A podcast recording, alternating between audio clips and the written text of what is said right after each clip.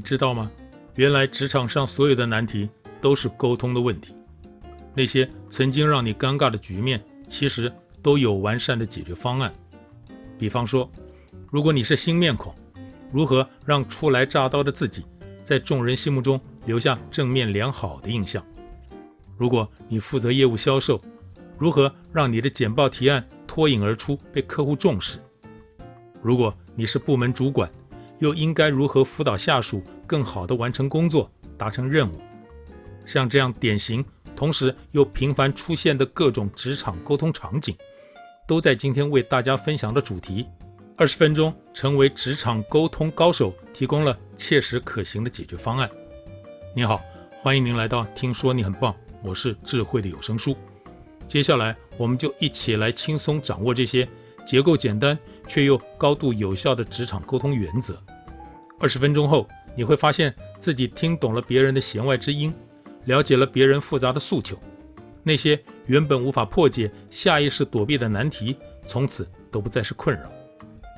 第一个部分是准备三个框，沟通不紧张。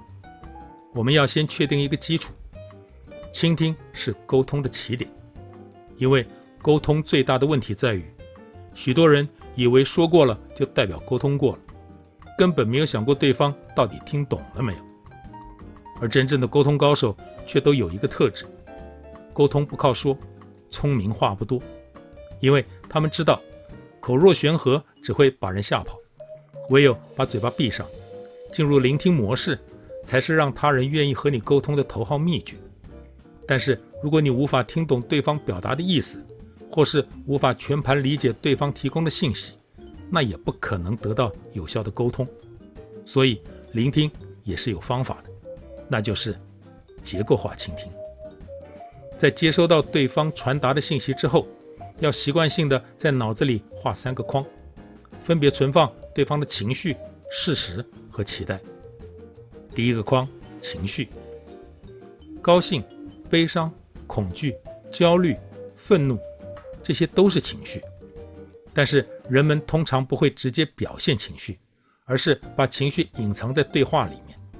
因此，我们需要在聆听的时候，把对方语言里隐藏的情绪挖掘出来，分清楚哪些是事实，哪些是情绪。比方说，我们的老板根本是个吸血鬼，这句话是事实还是情绪？当然是情绪。你可以记住，对话中一旦出现“总是”“每次”“根本”“永远”这些表达绝对的词，很可能就代表对方是在宣泄情绪。这样的词叫做情绪指标词。当情绪指标词出现的时候，你就要提醒自己，对方不是在陈述事实，而是在发泄情绪。这时候你要做的是先安抚他的情绪。而不是跟他辩论事实的真相，因为只有把恶劣的情绪先排除掉，双方才有沟通的基础。第二个框，事实。反过来说，对方不带情绪的陈述就都是事实吗？那也不见得。事实一定可以经得起人、事、时、地、物的考证与还原。如果对方在这些要素上刻意回避，总是告诉你“我觉得”“我判断”。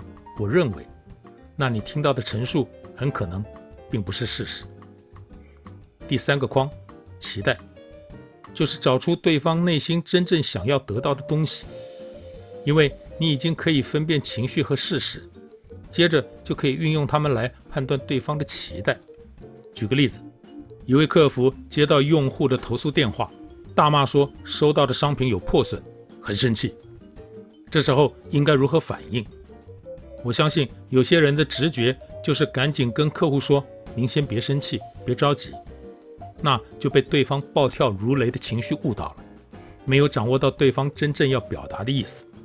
因此，不要在情绪上跟对方纠缠，不如先认同他不应该有这样的遭遇，接着再道歉，紧接着说：“我马上给您补发新的产品，并且会附上一个小礼物表示心意，希望能弥补一点点您的损失。”到这里，对方也该挂电话了，甚至还会对你说声谢谢。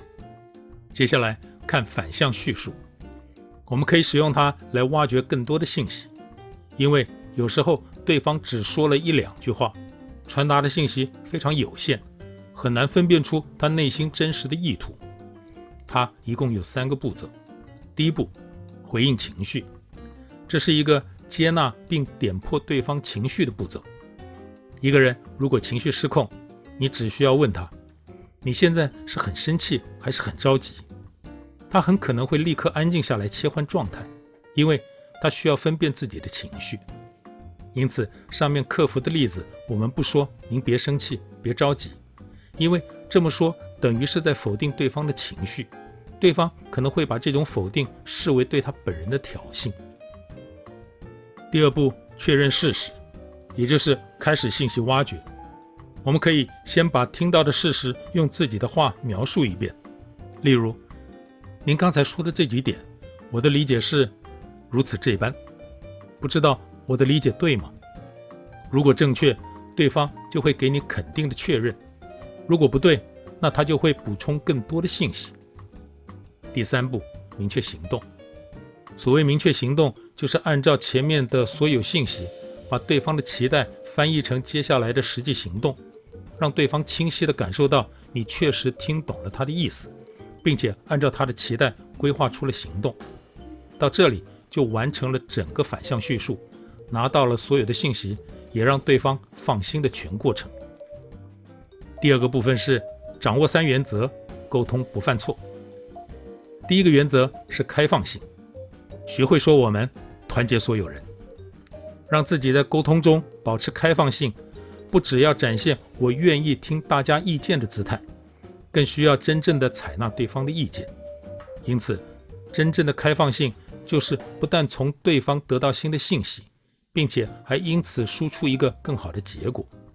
简单说就是，开放性不只是一种态度，更是一种能力。这里提供给你一个公式：开放性等于扩大共识加探索未知。它分为四个步骤。第一步，穷尽自己的已知。就是在和别人沟通之前，先列出所有你已经知道的事项。第二步，盘点自己的未知，有哪些事项是你应该或者希望知道的。第三步，探寻对方的已知，用开放性的问题引导对方说出信息。于是你会慢慢发现，有些事情是你们都知道的，有些是对方知道而你不知道的，还有一些是你们都不知道的。重点来了，向对方探寻信息的时候，要少说你，多说我们。在沟通中多多使用我们，会把我们自己变成责任的主体。这么说的目的不是向对方示好，更不是什么客气话，而是为了减少对方的压力。对方因为压力变小了，就会愿意对我们分享更多的信息。第四步，探寻共同的未知。接下来就可以一起寻找未知的答案，再进一步扩大共识。第二个原则是目标感，越有目标感，就越能掌握主动权。很多人把目标感理解为目的性，必须要强势，对于自己的立场寸土不让。不过这不叫目标感，这个叫霸道。真正的目标感是想方设法实现目标的能力。关键是要实现，而不是态度上的强硬。简单说就是，目标感等于方案力，意思是要把我的目标转化为我们的方案。用口语来说就会类似：我们有一个目标要达成，因此我有一个方案。举个例子，假设你决定离职创业，这会需要对你有知遇之恩的上级的同意。同时，你的工作也需要有人接手，但是目前并没有合适的。你要如何对上级开口提离职呢？如果你说：“老板，对不起，感谢你的栽培，不过我决定要到外面去闯闯天下。”上级听完当然不会拦着你，但是心里一定很不爽，因为他会觉得你只考虑自己的前途，没有考虑他的难处。但是，如果你把自己的目标转化成与上级共同的目标，你说：“老板，因为你的赏识和关照，我才有了今天。经过这么多年的锻炼，我想出去闯一闯。而且现在公司里有一些可以提拔的人才。说到这里，你的老板已经有了心理准备，于是你立即提出一个方案，说：“你可以指定一两个人，我计划用半年的时间把接班人带出来，确保我离开后工作不受影响。最后，别忘了保持开放性，征求对方的意见。当然，这只是我不太成熟的想法，您觉得可行吗？希望您多多指点。你看看，这样的沟通方式。”是不是就圆融多了？第三个原则是建设性，从我要到我来。在生活中，我们经常会遇到这样的情况：我们提出了一个想法，对方说不行，这里有问题。我们再提出另外一个想法，对方又说哎呀，这里有风险。重复几次之后，性格再好的人也忍不住发飙。但是这个时候，对方往往会对你的发飙感到很讶异，因为他也是在想办法办好这件事，之前并不是在挑剔你，只是不知道应该如何沟通来把事情办好。那么，如何沟通才能展现出我也想把这件事情办好的态度呢？那就是建设性。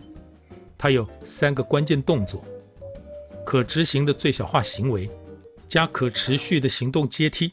加每个节点的及时回馈。第一，也是最重要的，找到立即可执行的最小化行为。比方说，小职员跟着大主管去拜访客户，开会的时候，小职员除了呆若木鸡、全程旁听之外，更可以拿出笔记本做会议记录，立刻展现积极主动的建设性态度。当然，这只是个简单的例子，大部分的沟通。都会经历多次的冲突与磨合，这时候我们就需要把整个方案拆解，变成一级一级可以持续向上的阶梯。这就像成功的减肥都是以一周减一斤做目标一样，这就是可持续的行动阶梯。第三个关键动作则是不断回馈，及时调整，让接下来的每一个步骤都在掌握之中，让沟通的对象具有足够的安全感。这就是具有建设性的沟通的三个关键。再来是第三个部分，三个立刻就能上手的沟通好方法。熟练三场景，能使鬼推磨。首先是批评，怎样让难听的话也能够得到正面的回馈？很多人把批评理解为责备，不过责备根本得不到批评应该有的效果。批评并不是告诉对方他哪里做错了。而是要告诉他怎么做才对。完整的批评必须包含这些要素。控制环境，指的是我们既要控制批评的场合，还要控制批评的时间。众目睽睽的场合，就很容易让对方对你的批评感到愤怒与委屈。至于时间上的控制，当然最好是在对方犯错之后的第一时间，绝不能在未来回头翻旧账。定义问题。就是批评前一定要经过事实查核，如此的批评才是有依据而且安全的。同时，批评之前还有必要跟对方再次确认事情到底是不是自己了解的样貌。它的通用话术有三个步骤：一，今天我把你叫来是有件事情想跟你沟通，我对你的某个行为不满意，想要跟你谈谈。这个步骤直截了当，让对方知道。接下来是一个批评的场景，他的承受能力会比较强。二，你说说看发生了什么？这个步骤让对方从他的角度把事情再陈述一遍，尽量避免可能的误会。三，你怎么看这件事？这个步骤等于邀请对方做一次自我剖析，也让双方都可以更深刻地了解这个批评的价值。再来是刷新动作，他是把批评转变成一个具体的行动，告诉对方怎么样才能做对。接着是设定反馈点，批评到了这里就结束了吗？当然不是。对方虽然接受了你的批评，但是你无法确定他的点头到底是只有听到还是清楚知道。所以，为了让你的沟通有效，一定要设定回馈点，比如。对方必须在某个时间点完成某种行为。最后是重新启动，它可以让你在职场中快速建立起领导权威，因为批评都是让对方感到沮丧，而重新启动意味着你可以控制对方离开时的情绪。做法就是，谈话的结语由对方来说。批评结束后，你可以这么问他：“这就是我要说的，现在你说说你的想法吧。”对方在陈述的时候，很可能会避重就轻，这个时候你就可以把其中重要的部分再重申一遍，保证对方离开的时候，他听到并且听懂的和你要的是一致的。这样做还能避免一些误会。比方说，对方挨完你一顿批，很有可能会悲观地以为你要开除他，但说开了之后，他也厘清了，原来你没有那个意思，所以到了谈话的结尾。你应该利用重新启动，让对方得到安全感与掌控感。再来说提供意见，也就是当自己说了不算的时候。如果我想批评的人，我对他并没有管理权，也没有权责关系呢？比如下级对上级，客户对供应商，跨部门的平级同事，在这种关系中，想要制造建设性冲突，那就不能批评人家了。只能委婉地提供意见，这就必须进展到下一个方法，进行建议。首先要强调的是，提供意见这句话一出口就已经输了，因为不管是谁，只要听到对方说“我想给你提个意见”，就会立刻启动潜意识里的防御机制，因为这句话的潜台词是“你这样做不对”，所以我们必须更改语言习惯。使用建议来代替意见。意见与建议最大的区别在于，意见是你发现了问题，但是建议还带着解决方案。意见是你抓到了对方的小辫子，建议却是在想办法让它变得更好。提供建议的公式是：提供建议等于事前征求同意，加定义双方关系，加提供具体建议。先看看事前征求同意。我们总不能一开口就对别人说：“我对这件事情有个建议，你想听一下吗？”必须先得到对方愿意，而且还要注意控制场合与时间，尤其不能当众提供建议，还记得吧？接着是定义双方关系，目的是告诉对方，我们是一伙的。比如你提建议的对象如果是上级，那你可以这样开头。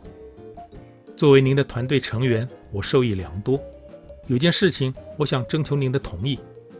你看，是不是还跟上一点巧妙地结合在了一起？